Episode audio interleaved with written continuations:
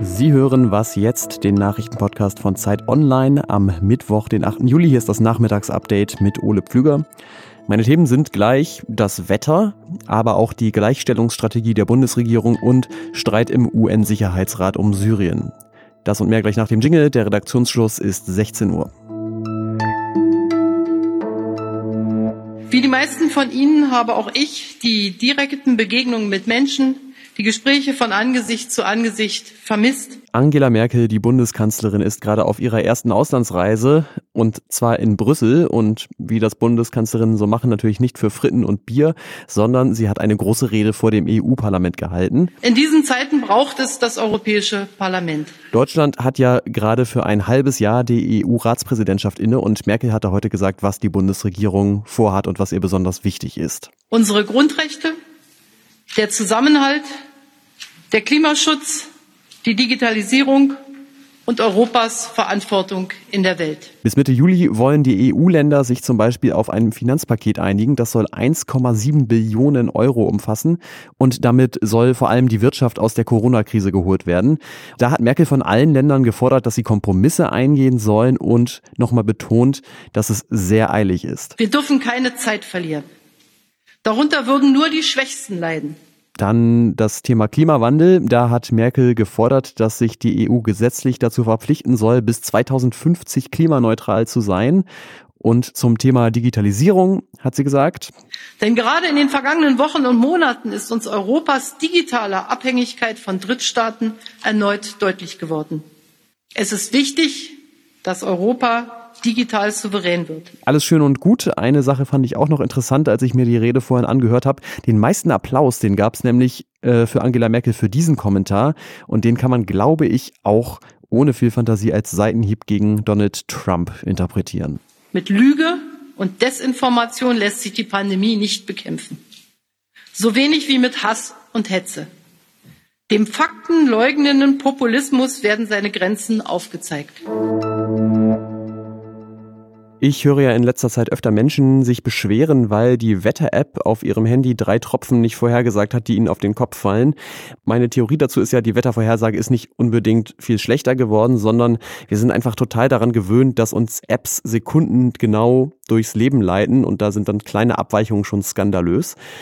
Unsere Hörerin Katrin hat aber auch noch eine andere Erklärung dafür gelesen, dass die Wettervorhersage gerade nicht so zuverlässig sein könnte wie sonst. Wie wir alle wissen, sind weniger Flugzeuge in der Luft wegen der Corona-Pandemie. Und Katrin fragt, stimmt es, dass der Wetterbericht schlechtere Vorhersagen trifft, weil die Daten von den Flugzeugsensoren fehlen? Darüber spreche ich jetzt mit jemandem, der es wissen muss, denn er arbeitet für den Deutschen Wetterdienst. Detlef Majewski von der Abteilung Meteorologische Analyse und Modellierung. Hallo. Ja, guten Tag, Herr Flüger. Wie sehr beeinträchtigt das denn die Wettervorhersage, wenn weniger Flugzeuge in der Luft sind? Also die Wettervorhersage hängt natürlich davon ab, wie gut kennen wir den Anfangszustand unserer Rechnungen und da sind Flugzeugdaten eine enorm wichtige Informationsquelle. In unseren Modellen stellen die etwa zehn Prozent der Beobachtungsdaten dar. Deswegen kann man abschätzen, dass es eine Verschlechterung geben könnte. Wir haben aber Gegenmaßnahmen durchgeführt. Und zwar haben wir zusätzliche Beobachtungssysteme installiert. Wir haben zusätzliche Radiosondenaufstiege morgens immer um 7 Uhr. Da wird ein Ballon bis zu 30 Kilometern Höhe aufgelassen, an dem Messinstrumente hängen. Wir sehen es zurzeit noch nicht, dass sich die Wettervorhersage verschlechtert. Es kann aber sein, dass es zum Winter hin, wenn wir uns dann immer noch viele Daten über dem Atlantik fehlen, weil einfach zu wenig zwischen Europa und Amerika hin und her geflogen wird, dass wir dann eine Verschlechterung bekommen können. Vielen Dank nach Bonn an Detlef Majewski vom Deutschen Wetterdienst. 2,8 Millionen Menschen sind im Nordwesten von Syrien davon abhängig, dass die Vereinten Nationen dahin Nahrungsmittel liefern können. Bisher geht das und sie tun das, aber in der letzten Nacht haben China und Russland verhindert, dass der Sicherheitsrat der Vereinten Nationen eine Resolution verabschiedet, die das auch ab Freitag weiter erlaubt hätte. Eingebracht hatten die Resolution Deutschland und Belgien und weil die eigentlich schon ein Kompromiss war zwischen den Parteien, waren deutsche Außenpolitiker heute auch ziemlich verärgert darüber. Jürgen Hart zum Beispiel, der außenpolitische Sprecher der Unionsfraktion, der nannte die Blockade, Zitat, menschenverachtend. Die Bundesregierung hat heute eine Kabinettssitzung abgehalten und dabei die erste nationale Gleichstellungsstrategie für Deutschland beschlossen. Die Familienministerin Franziska Giffey hat die danach vorgestellt und sie wirkte ziemlich froh darüber. Es ist ein gemeinsames Bekenntnis der Bundesregierung in dieser Legislatur zur Gleichstellung. Das heißt nämlich, und das freut Giffey natürlich, in Zukunft ist es nicht mehr einfach nur Aufgabe des Familienministeriums für Gleichstellung zwischen Männern und Frauen und Menschen mit diversem Geschlecht zu sorgen, sondern alle Ministerinnen und Minister müssen ihre Politik danach ausrichten. Wie der Name schon sagt, das Ganze ist eine Strategie. Das heißt, es gibt jetzt keine super konkreten Maßnahmen darin.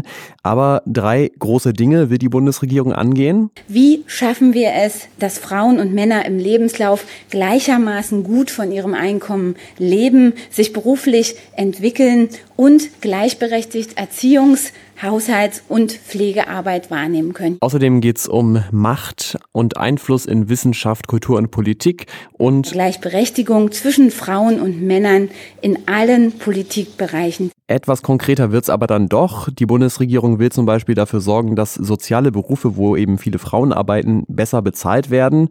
Und das soll helfen, die Gender Pay Gap zu schließen. Frauen verdienen in Deutschland nämlich immer noch 20 Prozent weniger als Männer und das führt dazu, dass sie mehr als 50 Prozent weniger Rente bekommen. Was noch? Hubertus Freiherr von Kreilsheim verklagt den Freistaat Bayern. Die Geschichte dahinter geht so. Der Herr ist Rinderzüchter und letztes Jahr im Mai wollte sich eine seiner Kühe nicht schlachten lassen. Auf dem Weg zur Schlachtbank ist sie einfach abgehauen. Und da hat die Ehefrau des Freiherrn die Polizei gerufen und ein Polizist hat mit der Maschinenpistole die Kuh erschossen. Er sagt, um Schaden von der Bevölkerung abzuwenden. Der Besitzer will jetzt aber 3000 Euro Schadensersatz. Und jetzt fragen Sie sich vielleicht, was ist denn sein Problem? Das Tier sollte doch eh geschlachtet werden. Tod ist tot. Aber weil der Polizist eben die Maschinenpistole genommen hat, ist das Fleisch dann nicht mehr verwendbar gewesen.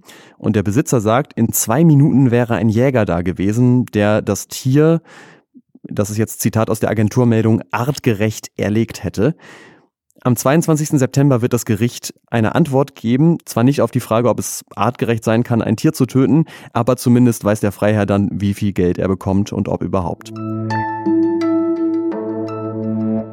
Das war's mit Was jetzt für heute. Morgen hören Sie an dieser Stelle im Feed oder auf Zeit Online Rita Lauter. Wir freuen uns über Ihre Mails an wasjetzt.zeit.de mit Fragen, Anmerkungen oder Kritik. Ich bin Ole Pflüger. Tschüss, bis zum nächsten Mal.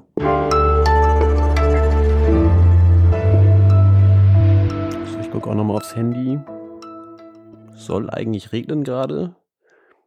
Blick aus dem Fenster. Noch nicht, aber vielleicht fängt es ja gleich an.